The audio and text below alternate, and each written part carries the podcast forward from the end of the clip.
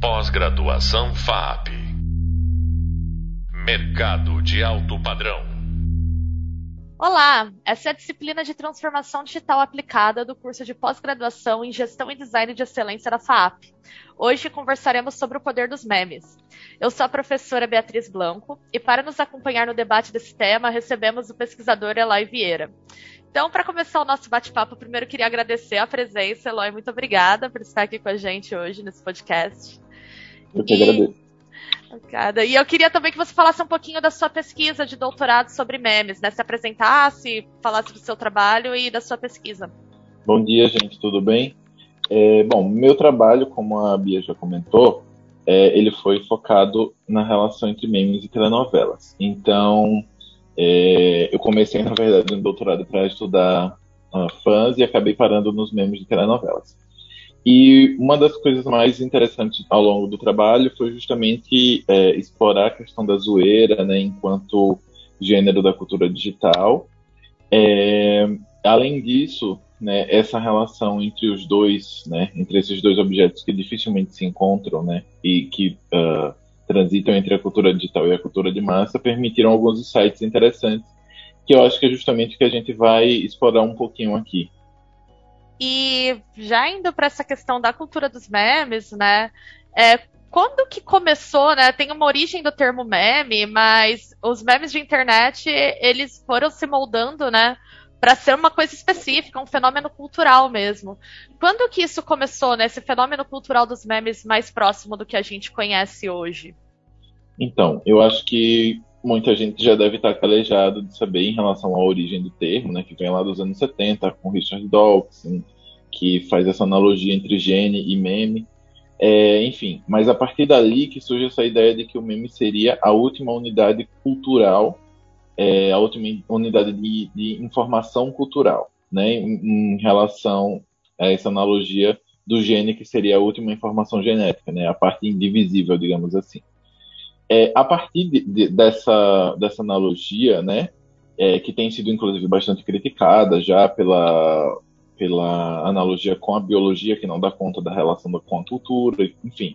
Mas aí a gente já chega nessa questão dos memes de internet, por isso que inclusive a gente separa é, taxonomicamente, é, a gente separa os memes dos memes de internet, né, que vem a surgir sobretudo a partir ah, já do, nos anos 2000, assim, enquanto fenômeno cultural. E aí vem no bojo justamente dessa da popularização do acesso à internet, né, que começa a ser comercial a partir de 1995, é, mas que ganha mais força com a questão da banda larga e com a inclusão digital, sobretudo em países emergentes como o Brasil, a partir dos anos 2000.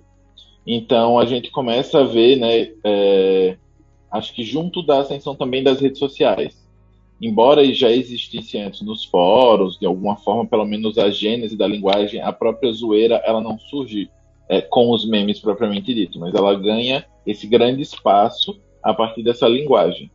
E junto com essa complexidade das redes sociais que vão emergindo, que vão se reformulando também, do acesso das pessoas, do, do aumento da velocidade da internet, da possibilidade, por exemplo, também de se trabalhar com vídeo na internet, que era uma coisa que não existia antes, né? Se trabalhava só com texto, depois foi, uh, possi foi possível inserir imagem, depois foi possível inserir texto, depois foi possível inserir áudio junto. Enfim, à medida que a internet, que o software, que a, o próprio hardware vai se desenvolvendo, a cultura e os memes, por consequência, eles vão também seguindo essas mesmas tendências, né?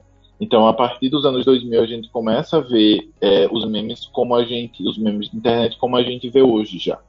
Sobretudo, quando a gente começa a falar no caso do Brasil, é, a gente consegue ver claramente esse desenvolvimento a partir das redes sociais, começando lá com o Orkut, ainda no começo dos anos 2000, ganhando cada vez mais espaço quando outras grandes redes vão emergindo e tomando conta, como Facebook, Twitter, Instagram e tal.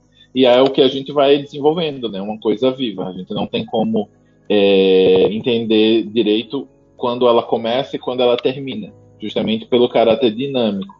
Mas é uma coisa que a gente vai sempre acompanhando. Eu acho que esse é o maior desafio da pesquisa de quem estuda a cultura digital. E justamente por ser uma coisa assim que é muito imprevisível, como você disse, que chega a ser um desafio para estudar, é, a gente vê marcas e pessoas né, desejando a ideia de virar meme. E sendo o meme uma coisa tão imprevisível e muitas vezes tendo implicações boas e implicações ruins, como que você acha que isso acontece? Você acha que é possível você planejar virar um meme? E se isso ocorre, você acha que é possível controlar esse resultado?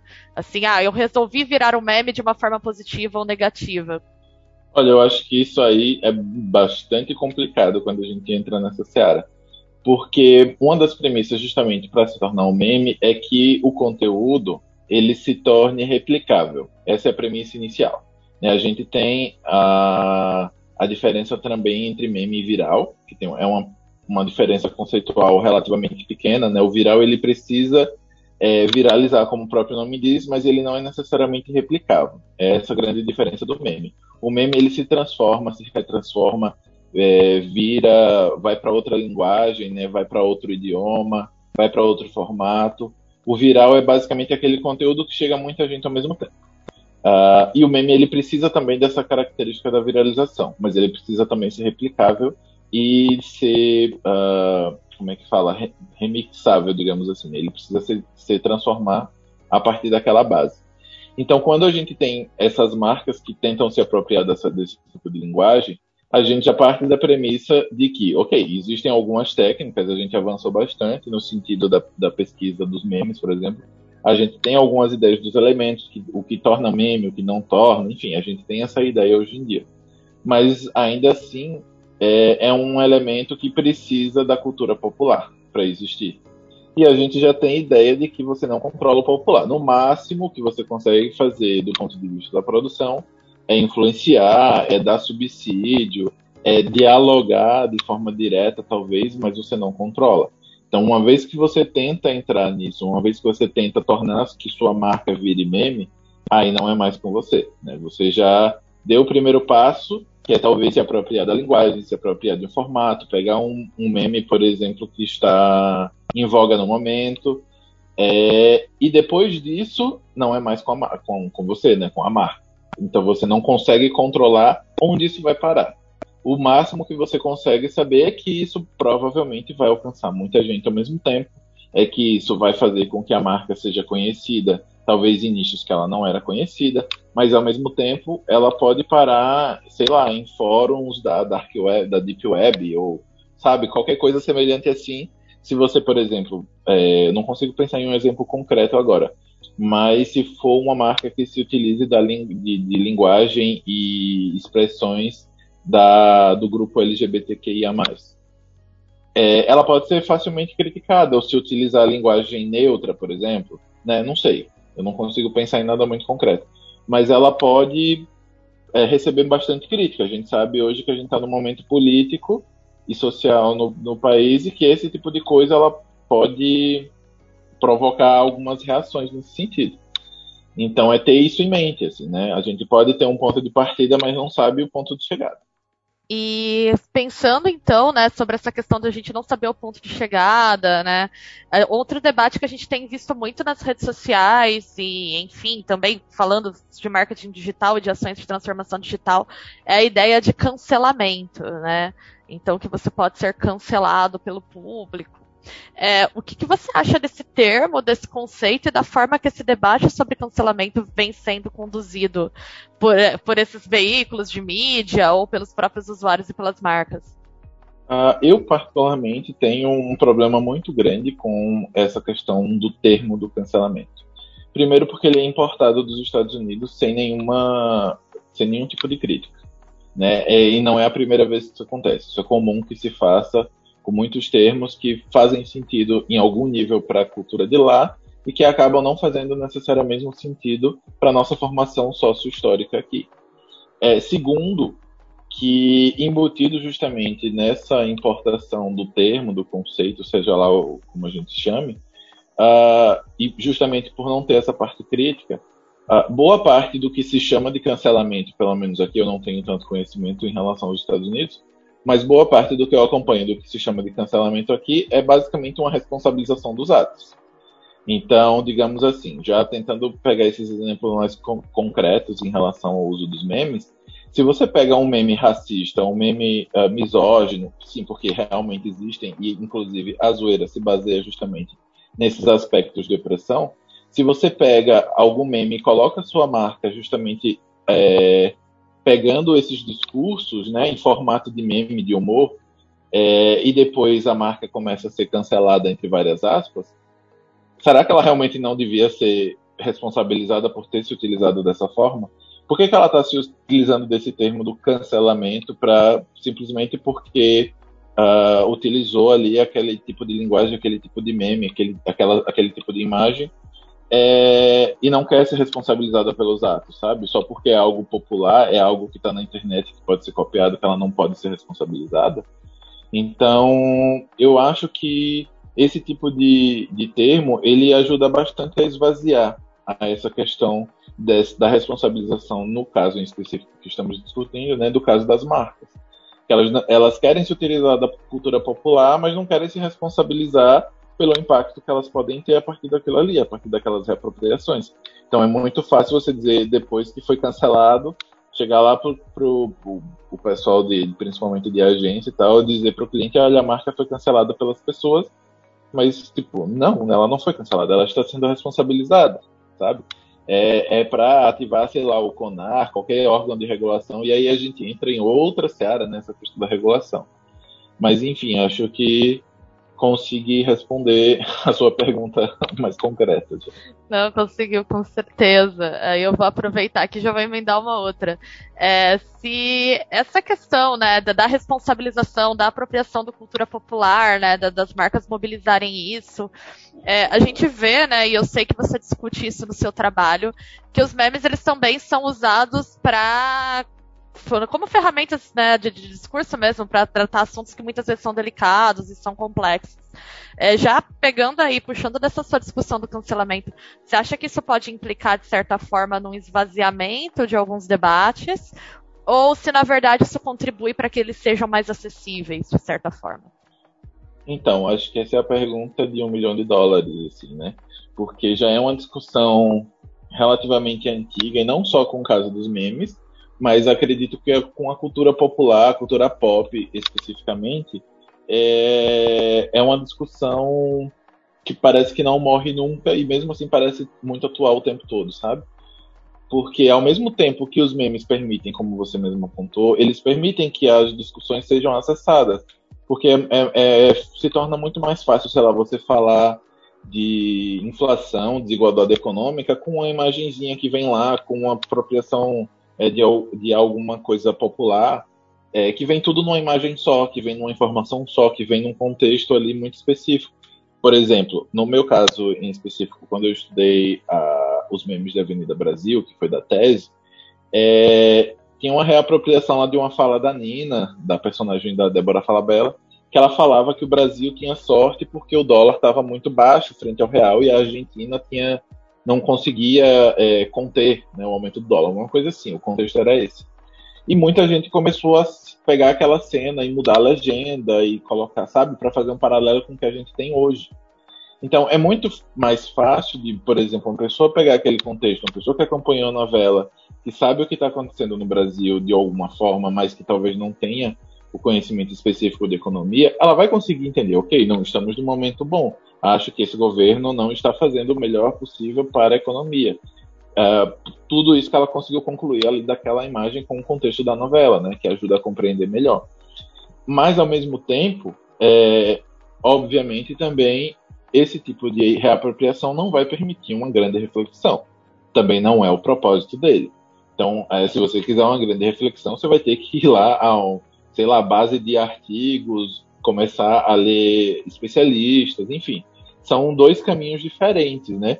Mas que é, ainda assim eu acho que o, o, o, meio do caminho e talvez uma, uma solução plausível para que a gente consiga usufruir o melhor do, do, dos memes, assim, né, de ser acessível e ao mesmo tempo permitir a reflexão, é justamente o investimento uh, no que a gente chama de letramento midiático, que é justamente a pessoa ser capaz uh, de interpretar aqueles signos, aquele contexto de forma crítica é, e conseguir ir além também, né? É pegar o que, que esse meme aqui quis dizer, conseguir interpretar, porque o que a gente consegue visualizar bastante, fazendo até uma analogia com uma com a questão da alfabetização, né? Essa questão do letramento, a gente pode dizer que a gente tem gente que tem acesso à internet, que tem bastante acesso, assim, no sentido uh, material, né? De ter banda larga, de ter computador, de ter celular, mas ela pode ser, entre muitas aspas, é uma espécie de analfabeta digital por não conseguir interpretar todos esses signos ao mesmo tempo. Então, o, que a gente, o problema que a gente teve lá no início do século XIX para alfabetizar milhões de pessoas ao mesmo tempo, a gente talvez esteja enfrentando agora na cultura digital para conseguir que as pessoas acompanhem todas essas transformações e sejam capazes de interpretar essas questões. É, então, por fim, é, eu queria te perguntar assim rapidamente, o que você acha que a gente consegue aprender num contexto corporativo sobre os memes, né? Considerando todas essas questões que você coloca. Olha, acho que no contexto corporativo, acho que a, a, primeira a primeira lição que fica é de que ninguém consegue controlar a cultura popular. Né? O meme ele surge da cultura popular, dialoga com a cultura popular embora possa vir realmente de instâncias de produção e tal, da TV, do cinema, enfim, de vários, vários outros lugares, até das próprias marcas que podem uh, fornecer conteúdo ou até uh, conteúdos editáveis para se tornarem memes, sabe? É, mas isso não garante que vá necessariamente atingir a estratégia da marca.